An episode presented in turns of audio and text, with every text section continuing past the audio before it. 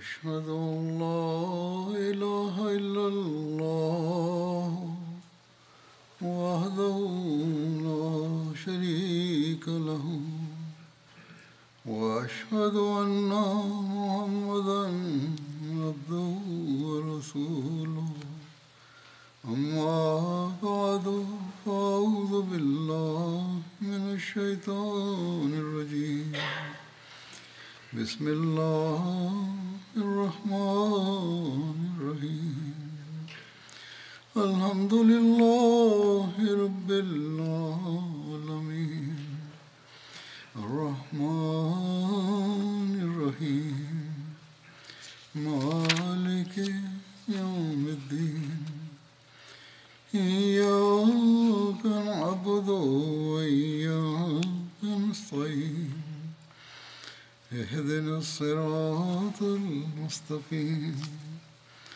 صراط الذين أنعمت عليهم غير المغضوب عليهم ولا الضالين darlegen zu den Kriegen des heiligen Propheten, sallallahu alaihi wasallam, vor allem wie sein Charakter und Vorbild auch in Kriegszeiten zum Vorschein kam. Im Zusammenhang mit dem Krieg von Badr haben wir bereits sehen können, wie er gewährleistete, dass die Kriegsgefangenen es leicht und bequem hatten, wie nur möglich. Die Gefangenen berichteten selbst, dass entsprechend der Anweisung des heiligen Propheten wasallam gut mit den Gefangenen umzugehen, seine Gefährten ihnen bessere Speisen gaben als die, die sie selbst zu sich nahmen. Dann haben wir auch feststellen können, wie bezüglich der Frage nach der Freilassung dieser Kriegsgefangenen der heilige Prophet wasallam sehr einfache Bedingungen stellte und sie dementsprechend freiließ. Das Lösegeld bestand gelegentlich nur darin, dass diejenigen Gefangenen, die des Lesens und Schreibens kundig waren, Muslimen Lesen und Schreiben beibringen. All dies war deshalb der Fall, weil der heilige Prophet wasallam keine persönliche Feindseligkeit gegen irgendjemanden hatte.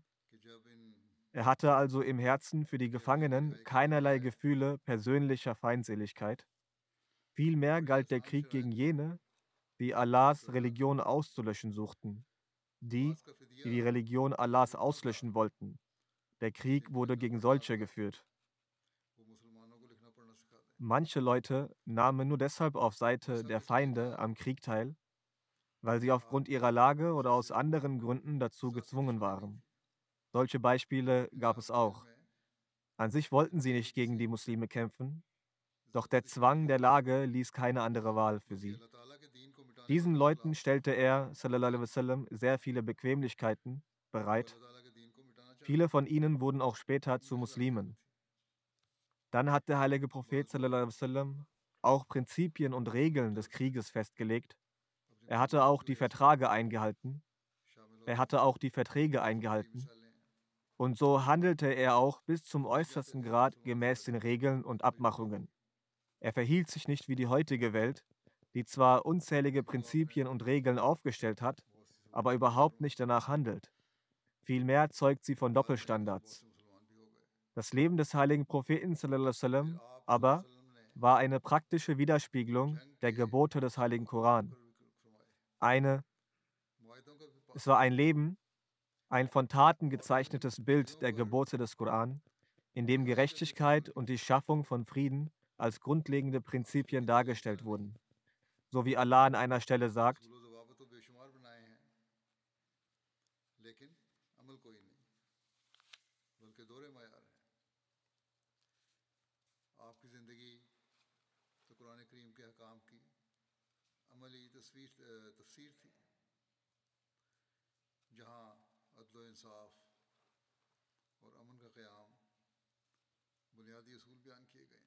Oder ihr glaubt, seid standhaft in Allahs Sache, bezeugend in Gerechtigkeit. Und die Feindseligkeit eines Volkes soll euch nicht verleiten, anders denn gerecht zu handeln. Seid gerecht, das ist näher der Gottesfurcht. Und fürchtet Allah, wahrlich Allah ist kundig eures Tuns.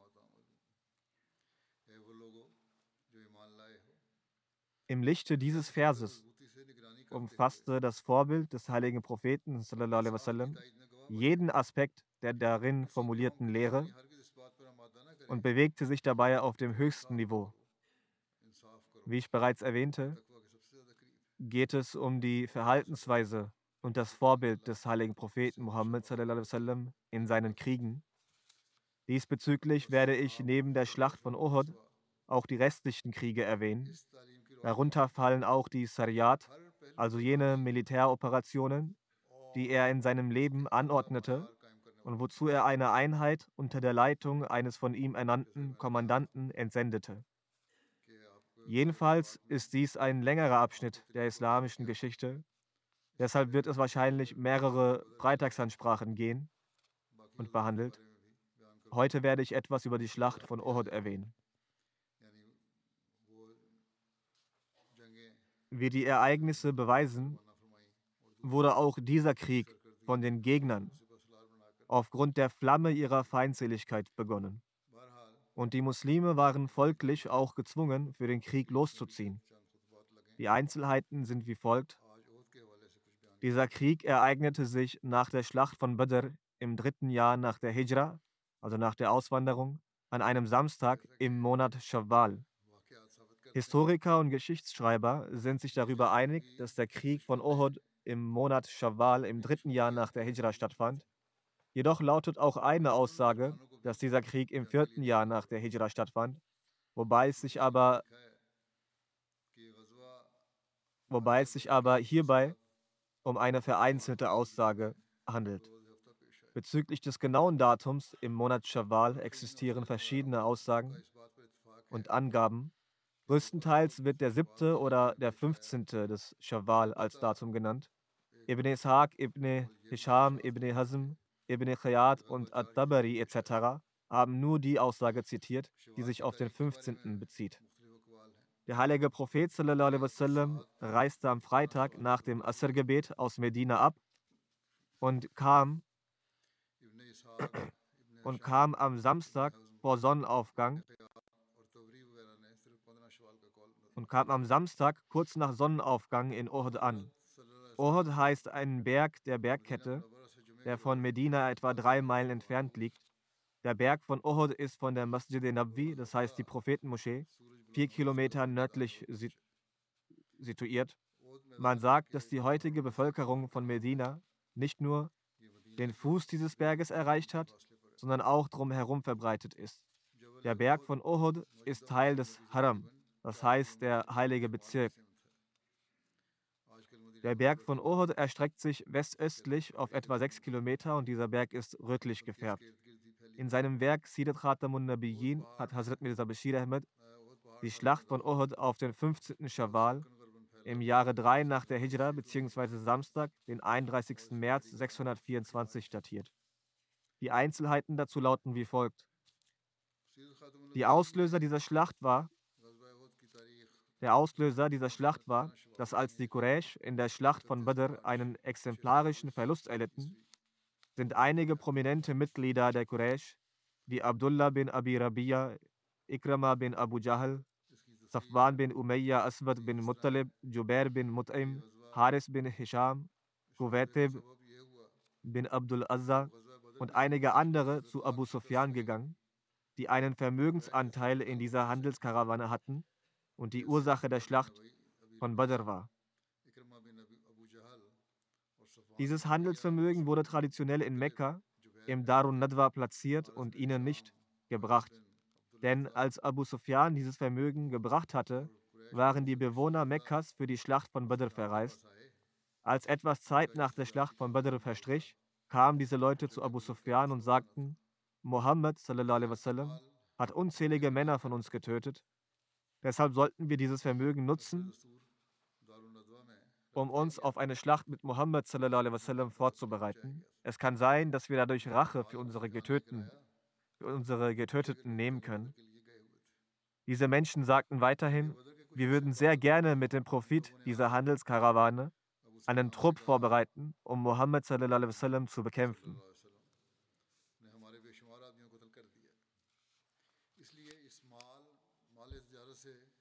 Als Abu Sufyan dies hörte, sagte er, ich genehmige diesen Vorschlag und der Stamm Banu Abdel Manaf ist mit mir.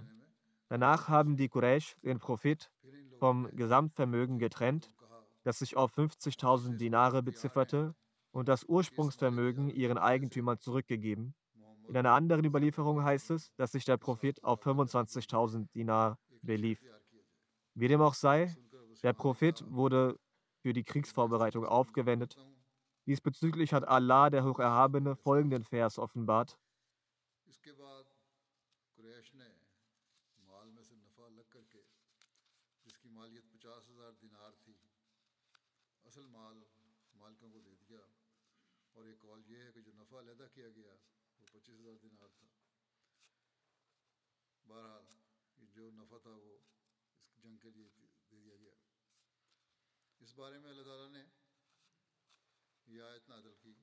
Das heißt, die Ungläubigen geben ihr Gut weg, um von Allahs Weg abzuhalten. Sie werden wahrlich fortfahren, es wegzugeben, dann aber wird es ihnen zur Reue gereichen, und dann werden sie überwältigt werden, und die Ungläubigen zur Hölle sollen sie versammelt werden.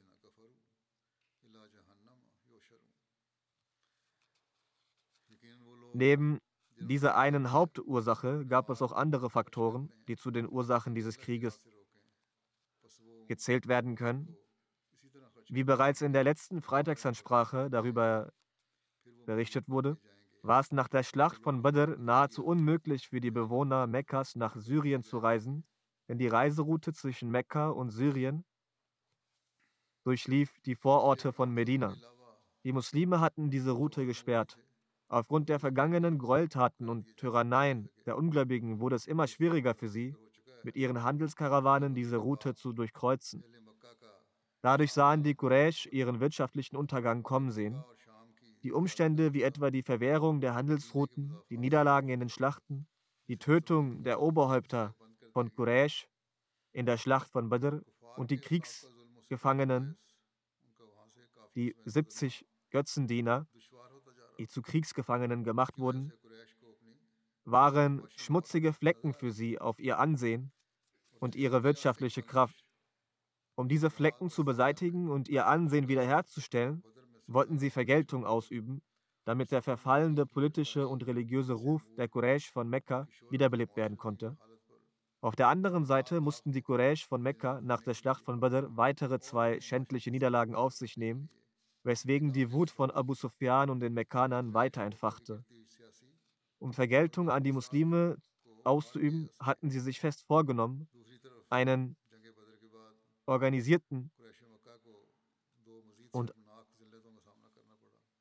ausgerüsteten Krieg zu führen.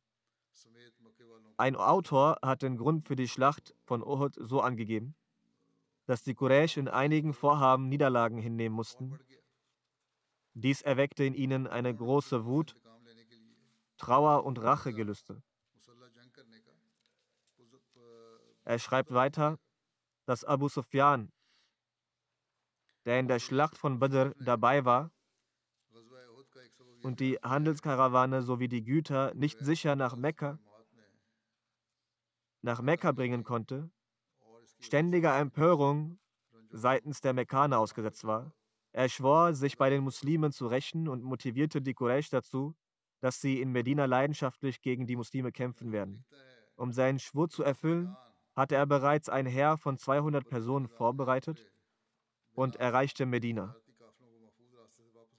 Er traute sich jedoch nicht offen gegen die Muslime in einem offenen Gefecht zu kämpfen. Er ließ in der Umgebung, so ließ er in der Umgebung von Medina einige Bäume fällen einige Felder anzünden, tötete zwei Menschen und kehrte danach zurück. Diese, dieser Krieg wird als Krieg von Savik genannt und diesen habe ich in den früheren Khutbat bereits erwähnt. Abu Sufyan wollte, dass die Mekkaner ihn nicht mehr vorwerfen, dass er in der Schlacht von Badr seine Volksleute allein ließ und zurückgekehrt war. Die Mekkaner jedoch haben auf dieses kindische Verhalten von Abu Sufyan seine Mission, die er genannt Schlacht von Savik. Die Mekkaner jedoch haben auf dieses, bezüglich diesem kindischen Ver Verhalten von Abu Sufyan sogar schon Redewendungen erfunden und sich darüber lustig gemacht.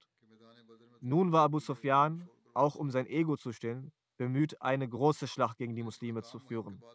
So wie in den letzten Freitagsansprachen bereits die Schmach von Qarada erwähnt wurde und nachdem Abu Sufyan in seinem Vorhaben gegen die Muslime scheiterte, haben die Quraysh eine große Handelskarawane ihren Weg wechselnd über Irak nach Syrien entsandt. In dieser waren Goldschmuck, Silberschmuck und andere Handelsgüter, dessen Wert ca. 100.000 Dirham betrug. Als diese Karawane in Qarada rastete, hatte Hazrat Zaid bin Harsa anhu, in den Grenzen von Medina, innerhalb der, Gren der Grenzen von Medina, diese Karawane der Quraysh gestoppt. Alle Güter wurden ihnen weggenommen und wurden nach Medina gebracht.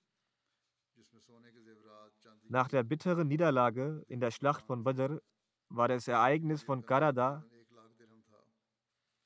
eine weitere sehr große Schmach.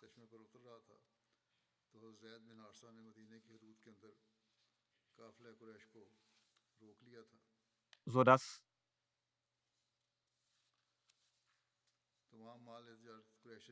ihr Feuer der Rache umso mehr entflammte. Einer der Gründe für die Schlacht von Uhud war auch dieses Ereignis von Qarada. Es gab jedenfalls sehr viele Gründe, weshalb die Ungläubigen sich auf, seine, auf eine Schlacht vorbereiteten. Dafür wurden auch die umliegenden Völker und Stämme der Quraysh eingeladen mitzuwirken. Dies wird folgendermaßen beschrieben.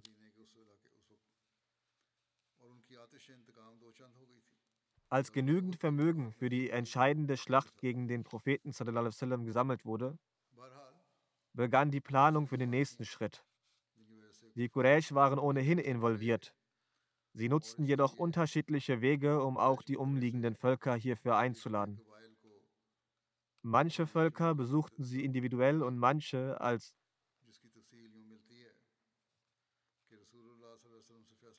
und manche mit Delegationen. Manche wurden durch Gier überzeugt und andere wiederum wurden über die regionale und religiöse Würde motiviert. Für diese Aufgabe wurde Amr bin As, Khubaira bin Abi Wahab und Abdullah bin Zibara, Musafir bin Abul Manaf und Abu Uzza Jumai entsendet. Abu Uzza Jumai war zuvor genau jener Gefangene, den der Prophet sallam, nach der Schlacht von Badr aus der Gefangenschaft freigelassen hatte. Damals sagte er zum Propheten, sallam, O Muhammad, sallam, ich habe fünf Töchter, die keine andere Stütze, die keine andere Stütze außer mir haben. Vergeben Sie mir. Der Prophet sallam, vergab ihm nicht nur, sondern befreite ihn auch noch, ohne das Fidya entrichten zu müssen, also ohne Lösegeld. Dies war, sein, dies war das Vorbild, das Beispiel des heiligen Propheten. Damals versprach Abu Uzza Jumai sogar, nie wieder gegen den Propheten zu kämpfen und niemanden zu unterstützen, der gegen den Propheten vorgehen möchte. Doch vor der Schlacht von Uhud hat er, aufgrund des ausgesprochenen Preisgeld von Safwan bin Umayyah, dieses Versprechen gebrochen und hat durch seine Verse und seine Gedichte die Araber zur Rache motiviert. Die Dichter stachelten so die anderen Völker an, erinnerten sie an die Vergangenheit, um sie zu aufzuhetzen und aufzuwiegeln und luden sie ein, mit ihnen zusammen zu kämpfen. Aus den Völkern Kenana, Ehle, Tahamma und aus anderen Stämmen haben unzählige sich ihnen angeschlossen und versichert, Medina aus allen Seiten anzugreifen. Sie hatten es nicht nur versichert, sondern auch teilgenommen.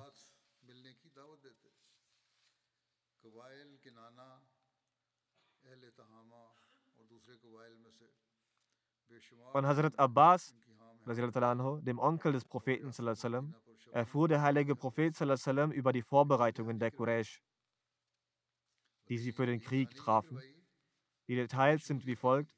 Der heilige Prophet wurde durch seinen Onkel Hazrat Abbas, der selbst in Mekka lebte, über die Vorbereitungen der Quraysh durch einen Brief informiert. Hazrat Abbas gab diesen Brief einer Person aus, der, aus dem Stand Banu Rafar und versprach ihm hierfür eine Entlohnung.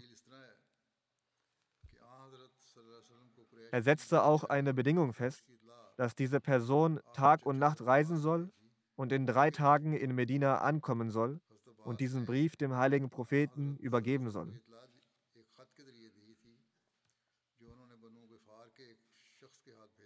Schließlich kam dieser der Bedingung nach und traf nach drei Tagen den heiligen Propheten in Kuba an. Als dieser dem heiligen Propheten den Brief übergab, da löste der heilige Prophet das Siegel und gab es Ubay bin Kab zum Vorlesen, den Brief. Ubay bin Kab las den Brief vor. Daraufhin bat der heilige Prophet Ubay bin Kab, diesen Brief und die darin enthaltene Nachricht zu verstecken und geheim zu halten. An einer anderen Stelle heißt es, dass der heilige Prophet selbst zu Saad bin Rabi gegangen ist und ihm über den Brief von Hazrat Abbas erzählte und sagte, ich hoffe auf Gutes, halte diese Nachricht versteckt, halte sie geheim. Als der heilige Prophet zu Saad ging, kam später seine Frau zu Saad, kam später die Frau von Saad zu Saad und fragte, was der Prophet gesagt habe, da sie den Worten lauschte und zu hören bekam, die halt im Haus zu vernehmen waren. Daraufhin antwortete Saad, was geht dich das an? Diese sagte, dass sie alles gehört habe. Daraufhin sagte Saad, Inna lillah.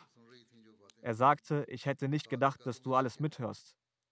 Er nahm seine Frau zum heiligen Propheten und berichtete von allem und sagte, O Prophet, ich hatte Angst, dass diese Angelegenheit sich unter den Menschen verbreitet und ihr denkt, dass ich das den Menschen weitererzählt habe, obwohl sie mich doch gebeten hatten, dieses Geheimnis für mich zu behalten. Daraufhin sagte der Prophet, dass es kein Problem sei und ließ die Frau gehen. Wahrscheinlich wurde sie sensibilisiert und gewarnt, es nicht weiterzuerzählen. Auf der einen Seite hat der heilige Prophet diese Vorsichtsmaßnahme angenommen, aber auf der anderen Seite haben die Juden und die Heuchler in Medina verbreitet, dass die Muslime eine schlechte Nachricht bekommen haben und bekamen hierdurch eine weitere Möglichkeit, über die Muslime zu spotten und unter den Muslimen Angst zu verbreiten. Genauso kam diese Nachricht bis an alle Ecken von Medina an und alle waren in einem Zustand der Furcht, dass die Mekkaner wieder für einen Angriff hierher kommen würden. Allama ibn Abdul Bar sagt, dass Hazrat Abbas die Informationen der Götzenanbeter aus Mekka an den heiligen Propheten weiterleitete. Die mekkanischen Muslime sahen Hazrat Abbas als eine Stütze an. Er selbst hatte vor sich in die Nähe, er selbst hatte vor, sich in die Nähe des heiligen Propheten nach Medina zu begeben. Der heilige Prophet teilte ihm aber mit, dass es für die Muslime wichtig sei, dass er in Mekka bleibt. Seine Informationen waren sehr detailliert. In einem Brief schreibt er, in einem Brief schrieb er, das Heer der Quraysh ist bereits auf seinem Weg zu euch. Bereitet euch bis zu deren Ankunft vor. Es ist ein Heer mit insgesamt 3000 Mann. Hiervon sind 200 Reiter, 700 mit, bekan bekan 700 mit gepanzert, gepanzerter Rüstung und 3000 Kamele und sie bringen ihre ganzen Ausrüstungen und Waffen mit. Mirza Bashir Ahmed Sahib schreibt im Buch Das Siegel der Propheten, Sirat Khatamun Nabiyyin, über die Situation um Hazrat Abbas folgendes. Die Handelskarawane, die um die Begebenheit der Schlacht von Badr bereits erwähnt wurde, dessen Wert etwa 50.000 Dinar waren, war immer noch gemäß der Entscheidung der Anführer der Mekkaner in Darun Nadwa deponiert und sollte für den Angriff auf die Muslime genutzt werden. Jetzt wurde dieses Geld herausgeholt und man fing an, sich für den Krieg aufzurüsten. Die Muslime ahnten nichts über den bevorstehenden Krieg und es war denkbar, dass die Mekkaner bis an die Tore Medinas kommen, gekommen wären ohne bemerkt zu werden. Doch der helle Verstand des heiligen Propheten hatte alle Vorkehrungen getroffen. Der heilige Prophet hatte seinem Onkel Abbas bin Abdul Muttalib, der im Herzen immer vereint war mit ihm, angewiesen in Mekka zu bleiben und ihm von den Vorhabern, von den Vorhaben der Mekkaner zu informieren. Schließlich hatte Abbas bin Abdul Muttalib an dieser Stelle eine Person vom Stamm Rafar bezahlt, dass diese Informationen so schnell wie möglich nach Medina bringen solle und hat ihm nachdrücklich angewiesen, diesen Brief in drei Tagen, innerhalb von drei Tagen, zu überbringen. Als diese Person in Medina ankam, war der heilige Prophet sallam, zufällig etwas außerhalb der Stadt, in Kuba. Schließlich kam dieser dort an und übergab diesen Brief an den heiligen Propheten. Daraufhin gab der heilige Prophet diesen Brief sofort seinem Schreiber Ubay bin Kab Ansari und sagte, dass er diesen Brief vorlesen solle. Ubay las den Brief vor. Darin war die schreckliche Nachricht enthalten, dass ein großes Heer der Quraysh von Mekka aufgebrochen sei. Als der heilige Prophet den Brief vernommen hatte, wies er Ubay bin Kab an, niemandem von der Thematik dieses Briefes zu berichten von dem Inhalt dieses Briefes zu berichten. Jedenfalls brach das Heer auf und zu den Details dazu heißt es, das Heer der Quraysh brach am 5. Schawwal von Mekka auf. In dieser Schlacht war der Oberbefehlshaber der Quraysh Abu Sufyan. Khalid bin Walid war der Aufseher der Reiter.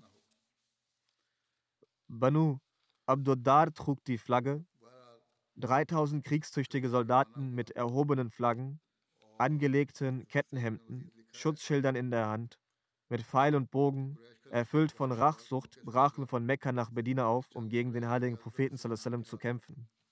Darunter waren 2900 Personen aus dem Stamm der Quraysh und den weiteren verbündeten Stämmen und 100 Personen waren aus dem Stamm der Kanana. Sie waren ausgerüstet mit 700 Kettenhemden, 200 Pferde, und 3000 Kamele, wie bereits erwähnt. Die Kamele, die auf der Reise zu Schlachten vorgesehen waren, kommen noch hinzu. Sie transportierten Rahmentrommeln zum Spielen und Musik machen und Alkohol in einer sehr großen Menge zum Konsumieren. In einem Geschichtsbuch heißt es, die Quraysh versuchten Hazrat Abbas in diese Schlacht mitzunehmen. Hazrat Abbas entschuldigte sich, erinnerte er erinnerte an die Verantwortungslosigkeit der Quraysh, die sie während der Schlacht von Badr in Bezug auf seine Person an den Tag legten, als er festgenommen wurde und sich niemand für seine Freilassung einsetzte. Viele Frauen, getrieben von der Rachesucht, bestanden darauf, die Männer in den Kriegen, in den Krieg begleiten zu dürfen. In diesem Zusammenhang sagte eine Person in einer Beratungssitzung, wir gehen, während wir auf unseren, wir gehen in einem Zustand dahin, während wir auf unseren Köpfen Leichentücher tragen werden. Wenn wir unsere Verstorbenen nicht rächen können, werden wir nicht lebendig zurückkehren. Aus diesem Grund wird sich die Begleitung von Frauen, von unseren Frauen für uns als vorteilhaft erweisen. Sie werden unsere Motivation aufrechterhalten und durch Erinnerung an die Ereignisse der Schlacht von Badr uns anspornen, voranzuschreiten. Nofel bin Muawiyah Dilli sagte, diese Frauen sind unsere Ehre und unsere Würde. Wenn wir scheitern, wird durch ihre Entehrung unsere Würde in den, mit, mit Füßen getreten werden. Es wurden verschiedene Meinungen geäußert. Zu dieser Gelegenheit war auch Hind, die Ehefrau von Abu Sufyan, vor Ort. Sie sagte, O Leute, als zwei verschiedene Meinungen der Männer abgegeben wurden, sprach dann diese Frau, O Leute, also als seitens der Männer, verschiedene Meinungen zum Vorschein gekommen waren, sprach dann diese Frau, O Leute, fürchtet euch nicht davor, dass ihr nicht lebend zurückkehren werdet. Ihr seid sicher aus der Schlacht von Badr zurückgekehrt und ihr habt auch eure Frauen gesehen. Ihr könnt uns nicht daran hindern, an diesem Kampf teilzunehmen. Das war der Fehler, den ihr in der Schlacht von Badr gemacht habt, als ihr eure Frauen zurückschicktet. Wenn diese Frauen in der Schlacht von Badr bei euch gewesen wären, hätten sie euren Stolz hätten sie euch an euren Stolz erinnert und euch vorangetrieben. Leider wurden unsere geliebten Freunde in der Schlacht von Badr durch die Hände unserer Feinde in den Tod gerissen. Jedenfalls teilten die Fürsten des Stammes Quraysh die Meinung von Hind und sie erklärten ihre Zustimmung, dass die Frauen das Heer begleiten. Die Zahl der Frauen, die das Heer begleiteten, wird mit 15 angegeben. Darunter war die Frau von Abu Sufyan, Hind bin Utbah, so auch die Frau von Ikrama bin Abi Jahl Umm Hakim bint Haris bin Hasham und die Frau von Haris bin Hasham, Fatima bint Walid, die Frau von Safwan bin Umayya, Barza bint Mas'ud, die Mutter von Abdullah bin Safwan. Ibn Ishaq sagt, dass Amr bin As in Begleitung seiner Frau Reita bint Munabbi ging. Talha bin Abi Talha nahm seine Frau Sulafa bint Saad mit. Das war die Mutter der Söhne von Talha, Musafe, Judas und Gilab. Sie alle wurden in der Schlacht von Uhud getötet. Khunas bin Malik, die aus dem Stamm Banu Malik war, begleitete ihren Sohn Abi Aziz bin Umer. Das war auch die Mutter von Hazrat Musa bin Umer.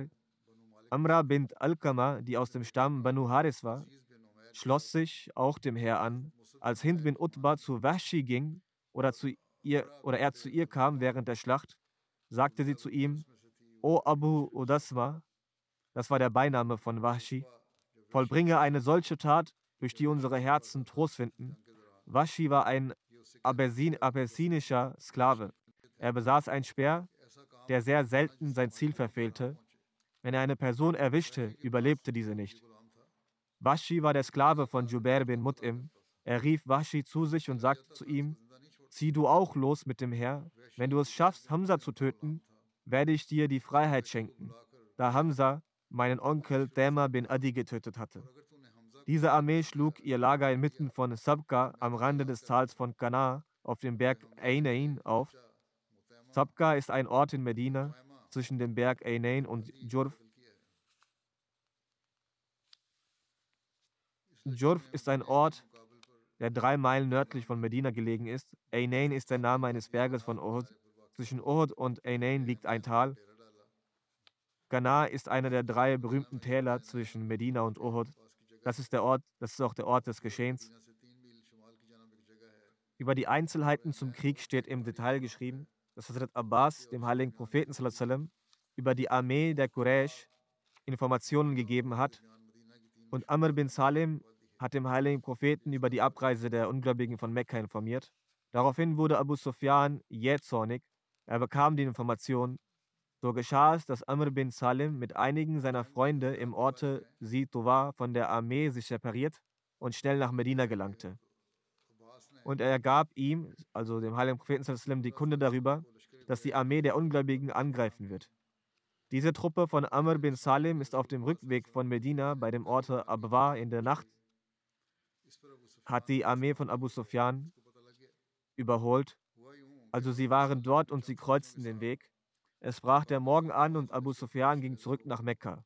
Abu Sufyan wurde unterwegs gesagt, dass Amr bin Salim mit einigen seiner Freunde in der Nacht nach Mekka gegangen ist. Abu Sufyan hatte Angst und sagte, ich schwöre bei Allah, dass dieser sicherlich bei Mohammed war und ihm darüber informiert hat, dass wir, vor, dass wir losgezogen sind. Er hat ihm über uns, über uns alle Informationen preisgegeben, also dem heiligen Propheten und sie haben ihn schon aufmerksam werden lassen. Bevor wir ankommen, haben diese sich bereits in der Festung gesichert, nämlich die Muslime. So können uns diese keinen Schaden zufügen. Und noch werden wir in unserem Vorhaben Erfolg haben. Safwan bin Umayyah sagte sofort zu uns, wenn diese nicht aus ihrer Festung für unseren Kampf hervorkommen werden, so gibt es dann keinen Grund, sich zu fürchten. Wir werden die Dattelgärten von Ors und Khazraj abschneiden und sie werden es niemals wieder rückgängig machen können und sie werden sich von ihrem Reichtum und ihrem Getreide entledigen müssen.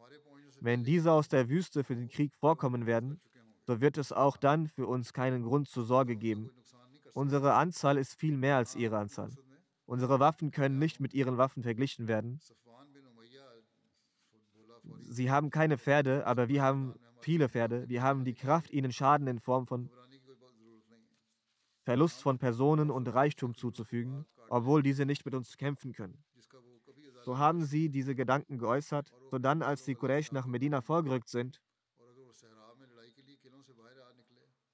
und in Abwa ihr Lager aufgeschlagen hatten, sagte Hind bin Utbah zu Abu Sufyan, ihr sollt das Grab von der Mutter von Muhammad aufreißen, denn ihr Grab befindet sich in Abwa. Wenn sie auch nur eine Person von euch festnehmen, so, soll, so sollt ihr als Lösegeld einen Teil, einen Körperteil der Mutter für einen Gefangenen geben. Also pro Gefangenen jeweils ein Körperteil der Mutter, der Leiche.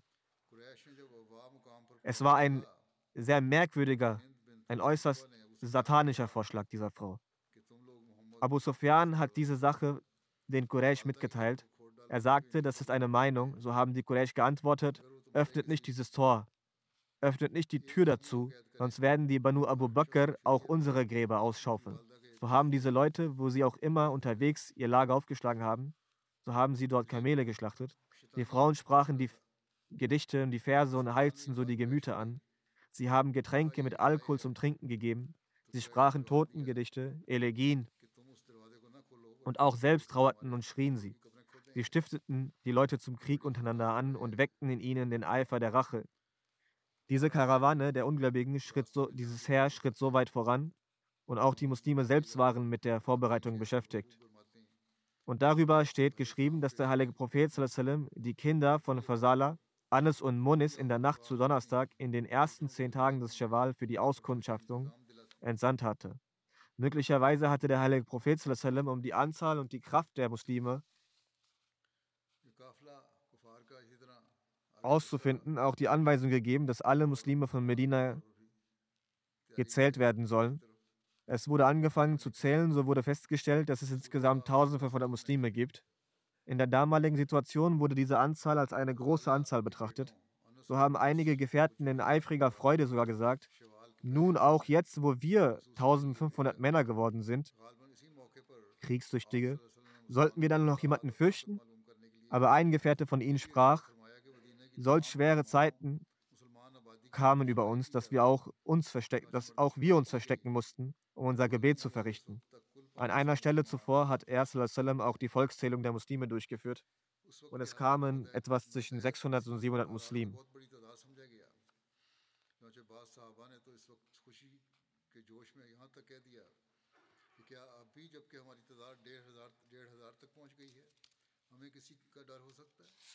Beide Gefährten, die vom Propheten sallam, losgeschickt wurden, um sich zu informieren, trafen am Ort Akik auf, trafen am Ort Akik auf die Quraysh ein und kehrten dann zum Propheten sallam, zurück. Sie erzählten ihm, dass es gibt auf der arabischen Halbinsel viele Täler, die Akik heißen. Das wichtigste Tal ist das Akik-Tal von Medina, welches sich vom Südwesten Medinas bis nordöstlich erstreckt. Hierin kommen alle Täler Medinas zusammen. Beide kamen also zurück und erzählten, dass die Armee der Kuffar, der Ungläubigen, ihre Pferde und Kamele auf einem Feld im Ort Urez hielt. Urez ist auch eine Schlucht, drei Meilen entfernt von Medina. Es gäbe kein Grün mehr, die Tiere hätten alles gefressen. Die Gegner begaben sich am Mittwoch zum Kanatal. Donnerstag und Freitag fraßen ihre Tiere dort und ließen kein fressbares Grün zurück. Dann schickte der heilige Prophet sallam, auch Chubab bin Munzir zu ihnen. Er sah sie sich an und kehrte zurück. Er schätzte ihre Anzahl und ihre Hab, ihre Güter, ihre Ausstattungen. Der heilige Prophet sallam, sagte daraufhin, dass er von ihrem Zustand, ihrer Lage niemanden berichten solle. Allah genügt uns und ein herrlicher und ein herrlicher Beschützer ist er. O Allah, so sagte der heilige Prophet O Allah, mit dir drehe ich mich und mit dir greife ich an. Die Oberhäupter von Aus und Khazraj, Hazrat Saad bin Muaz, Hazrat Usaid bin Uzair und Hazrat Saad bin Ubada, hatten aufgrund des Verdachts, dass die Gegner in der Nacht womöglich angreifen werden, am Freitagabend bewaffnet. in der Moschee vor der Tür des Propheten die Nacht verbracht und bis zum Morgengrauen für Medina Wache gehalten.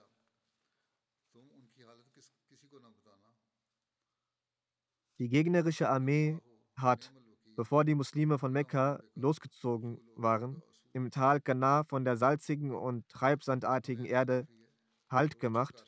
Im Osten und im Westen von Medina und in Jalur gab es Gärten der Dattelpalmen, Dattelgärten. Es war nicht einfach, durch dieses ein Haus oder ein Dorf zu attackieren, weil in den Gärten nur jeweils ein Mann der Feinde problemlos fortschreiten konnte.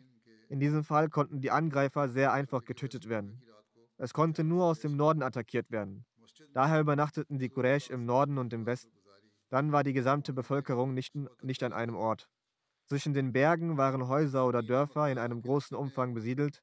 Einige Stämme besiedelten die eigenen Grundstücke und einige bauten Häuser mit zwei Stockwerken. Bei jeder Gefahr brachten sie ihre Kinder und Frauen auf den obersten Stockwerk und kämpften dann frei gegen die Angreifer. Ein weiterer Biograf schreibt, das Heer der Muslime übernachtete zwischen dem Heer der Feinde und Medina und es blieb niemand außer die Heuchler, Juden, Muslime, die nicht kämpfen können, Frauen und Kinder übrig. Diese Frauen hatten gemäß der alten arabischen Tradition Trommeln und Musik mit Ge Musik dabei. Damit sie die Emotionen ihrer Männer entfachen konnten. Diese Karawane der Quraysh kam nach einer zehn- oder elftägigen Reise in Medina an.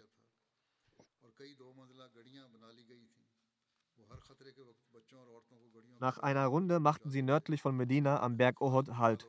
Gleich in der Nähe befand sich die Weide der Oasen, wo die Tiere von der Oasen, wo die Tiere von Medina weideten und Landwirtschaft betrieben wurde. Zuallererst nahmen die Quraysh diese Weide ein. Sich durchsetzend plünderten sie alles aus. Als der heilige Prophet von seinen Informanten über das Anrücken der Armee erfuhr, entsandte er seinen Gefährten Ubeb bin Munzir, um Auskunft über die Anzahl einzuholen. Des Weiteren fügte er hinzu, falls die Anzahl der Gegner hoch erscheinen sollte und eine Gefahr für die Muslime angenommen werden kann, wie es im Voraus erwähnt wurde, soll es nicht erwähnt werden, sondern er soll in Abgeschiedenheit, er sollte im Geheimen darüber benachrichtigt werden, damit es zu keinem Unmut unter den Muslimen kommt. Jedenfalls kam Ubeb auf einer, auf, heimlich dorthin und kehrte außerordentlich clever in kürzester Zeit wieder zurück und schilderte dem, dem heiligen Propheten das ganze Geschehen, das Szenario. Die Nachricht der Auskunft des Heeres hatte sich in Medina verbreitet und die Informationen und die, und die Information über den Angriff auf die Ursen und auf die Gärten hatte sich auch verbreitet, obwohl man nicht die Details über die Zustände wusste, aber trotzdem war dies eine Nachricht, die Angst auslöste, die in Medina verbracht, verbreitet wurde. Viele Gefährten wachten um das Haus des heiligen Propheten. Als für die Vorbereitung der Schlacht von Uhud eine Beratschlagung begann, da sagte der heilige Prophet, ich habe nachts einen Traum gesehen, dass eine Kuh geschlachtet wird. Und ich habe mein Schwert Sulfikar gesehen. Als für die Vorbereitung der Schlacht von Uhud eine Beratschlagung begann, da sagte der heilige Prophet, ich habe nachts einen Traum gesehen, wie eine Kuh geschlachtet wird. Und ich habe mein Schwert namens Sulfikar gesehen, das einen Riss hatte. In einer über anderen Überlieferung heißt es, dass der Griff meines Schwerts kaputt gegangen war. Und in einer anderen Überlieferung heißt es, dass ich gesehen habe, dass die Klinge beschädigt war. Beide Umstände zeigen, dass es zu einem Leid kommen wird. Beide Traumbilder deuteten darauf hin, dass es zu einer dass es zu Leid kommen wird. Dann sah ich, dass ich meine Hand in eine stabile Rüstung lege. In einer Überlieferung heißt es, dass ich eine starke Rüstung trage und ein Widder reite. Die Gefährten fragten den heiligen Propheten, wie er dies deutete. Er antwortete, was die Kuh betrifft, weist sie darauf hin, dass einige meiner Gefährten zu Märtyrern werden in der Schlacht. In einer Überlieferung heißt es, dass die Kuh, die geschlachtet wird, darauf hinweist, dass einige unter uns zu Märtyrern werden und was die Verbiegung meines Schwertes angeht, beziehungsweise der Riss im Schwert, ist damit gemeint, dass jemand aus meiner Verwandtschaft oder Familie getötet wird. In einer Überlieferung heißt es, dass die, dass die Zähne auf meinem Schutzschild bedeuten, dass keiner von euch einen Verlust erleiden wird, also nicht von außerhalb der Familie sein wird. Hier wird das Wort Belul verwendet, was bedeutet, dass das Schutzschild des Schwertes von irgendwo, dass der Griff des Schwertes an einer Stelle beschädigt sein wird oder die Spitze des Schwertes beschädigt sein wird oder beschädigt wird. Und es deutet darauf hin, dass zwei Unfälle, hier wird das Wort Verlul verwendet, was bedeutet, dass der Griff des Schwertes von irgendwo beschädigt wird oder die Spitze des Schwertes beschädigt wird oder beschädigt wird. Und es deutet darauf hin, dass zwei Unfälle, zwei traurige Ereignisse vorkommen werden. Und die Rüstung deutet auf Medina hin und der Widder deutet, deutet darauf hin, dass ich die Unterstützer des Feindes töten werde. Der heilige Prophet sallam, bat diesbezüglich um Rat. Ibn Utba, Ibn Ishal und Ibn Saad berichteten, dass der heilige Prophet sallam, diesen Traum freitags Nacht hatte. Als der Morgen aufbrach, kam er sallam, zu den Gefährten und lobpreiste Allah. Dann schilderte er sallam, seinen Traum und sagte, wenn er einverstanden sei, wenn alle einverstanden seien, solle er nach, nach Medina und die Frauen und die Kinder in Sicherheit bringen. Wenn sie draußen bleiben, bleiben sie an einem schlechten Ort und wenn sie in unsere Stadt kommen, dann müssen wir sie in den Straßen bekämpfen und wir kennen ihre Wege besser als sie und auch über die Festungen werden sie mit Steinen beworfen. Sie haben Medina durch Konstruktion überall gesichert. Medina war wie eine Burg. Den Rat, den der heilige Prophet äußerte, war auch die Meinung der Ikabul Muhajirin, der Kibarul Muhajirin und Ansar und auch Abdullah bin Ubay schlug dies vor.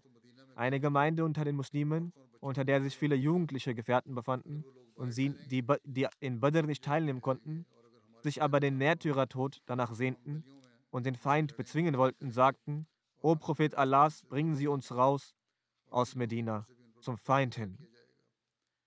Abdullah bin Ubay sagte, O Prophet Allahs, Bleiben wir in Medina, begeben Sie sich nicht aus Medina hinaus, weil Allah, wann immer wir außerhalb Medinas unsere Feinde bekämpften, verloren wir, und wann immer wir sie in Medina bekämpften, waren wir siegreich.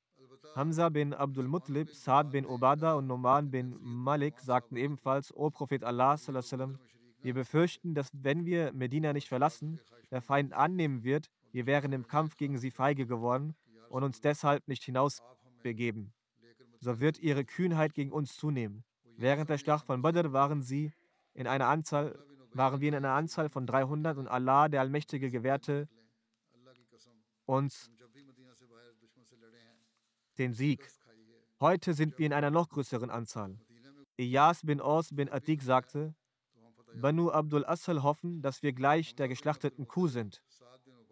Also der Stamm hofft darauf, dass wir die Erfüllung der geschlachteten Kuh sein werden. Er hatte im, im Traum gesehen, dass eine Kuh geschlachtet wurde und die Feinde würden wünschen, sie seien diese und äh, sie, die Muslime wünschten sich, dass sie diese Kuh seien, den Märtyrertod erlangen. Außer ihnen sagten zwei weitere, es ist eine von zwei Tugenden, Erfolg oder der Märtyrertod. Bei Allah, die Araber sollten nicht danach gieren, unsere Häuser zu betreten. Hazrat Hamza sagte, bei dem, der das Buch auf sie hinabsandte, o, o Prophet Allahs. Ich werde heute nicht essen, solange ich nicht Medina verlasse und die Feinde mit dem Schwert bekämpfe. So fastete er am Freitag und Samstag und als er starb, war er im Zustand des Fastens.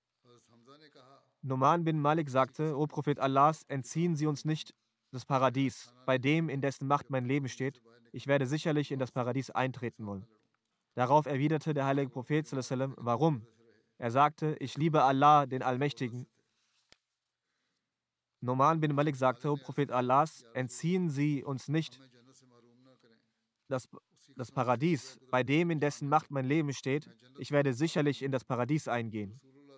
Darauf erwiderte der heilige Prophet, warum und wie? Er sagte, Noman bin Malik sagte, ich liebe Allah und seinen Propheten. In einer Überlieferung heißt es, dass er sagte, ich bezeuge, dass niemand, dass niemand anbetungswürdig ist außer Allah und wahrlich Muhammad ist der Prophet Allahs und ich werde am Tage des Krieges nicht flüchten. Daraufhin erwiderte der heilige Prophet du sprichst die Wahrheit. Du sprachst die Wahrheit. So starb er in diesem Krieg als Märtyrer. Malik bin Sanan Khudri und Iyas bin Atik. Hazrat Mirza Bashir Ahmed erläuterte dies und auch in Sirat Khatam und Nabiyin. Der heilige Prophet versammelte die Muslime und bat sie bezüglich des Angriffes der Quraysh nach Rat, ob sie in Medina bleiben oder hinausgehen und sie bekämpfen sollten. Vor dem Beratschlagen erwähnte er den Angriff der Quraysh und ihre blutigen Absichten und berichtete von seinem Traum, den ich eben bereits erwähnte. Als die Gefährten nach dessen Bedeutung fragten, sagte der heilige Prophet ich denke, dass die Schlachtung der Kuh bedeutet, dass einige meiner Gefährten den Märtyrertod erlangen werden und das Brechen meiner Schwert Schwertspitze deutet auf den Märtyrertod einer meiner Geliebten hin oder vielleicht auf eine Verletzung meiner selbst. Darunter die Hand in das Kettenhemd zu stecken, verstehe ich, dass es für diesen Angriff besser ist, wenn wir in Medina verbleiben. Der Traum davon, auf einem wilden Bock zu reiten, deutete er so, dass damit der Anführer der Quraysh, also Alam Bardar, Alam Bardar, also der Fahnenträger gemeint ist, der inshallah durch die Muslime getötet werden wird. Danach fragte er die Gefährten nach Rat, wie in der aktuellen Lage gehandelt werden sollte. Und wie es bereits erwähnt wurde, rieten die Gefährten vom Traum des heiligen Propheten beeinflusst oder die Situation bewertend, dass der Angriff in Medina bleiben, bleibend stattfinden soll. Der Krieg.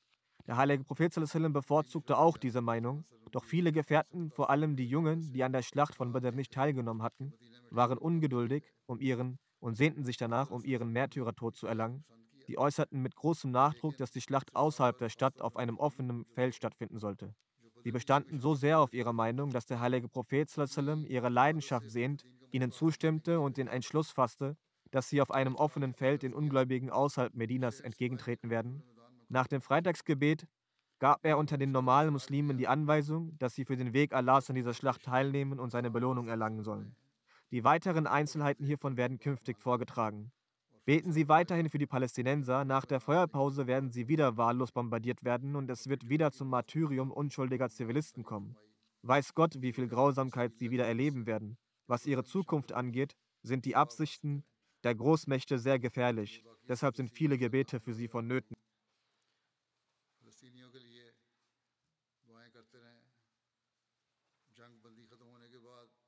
फिर मासूम शहीद होंगे پھر معصوم شہید ہوں گے۔ کتنا ظلم ہوگا اللہ بہتر جانتا ہے۔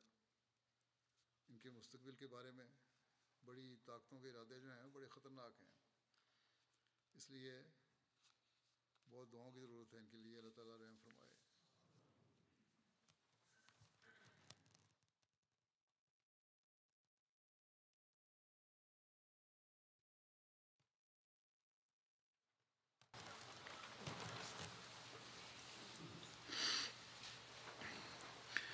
الحمد لله الحمد لله نحمده ونستعينه ونستغفره ونؤمن به ونتوكل عليه ونعوذ بالله من شرور أنفسنا ومن سيئات أعمالنا. من يهده الله فلا مضل له ومن يضلل فلا هادي له. ونشهد أن لا إله إلا الله. ونشهد أن محمدا عبده ورسوله. عباد الله رحمكم الله. يعمر إن الله يعمر بالعدل والإحسان. وإيتاء ذي القربى.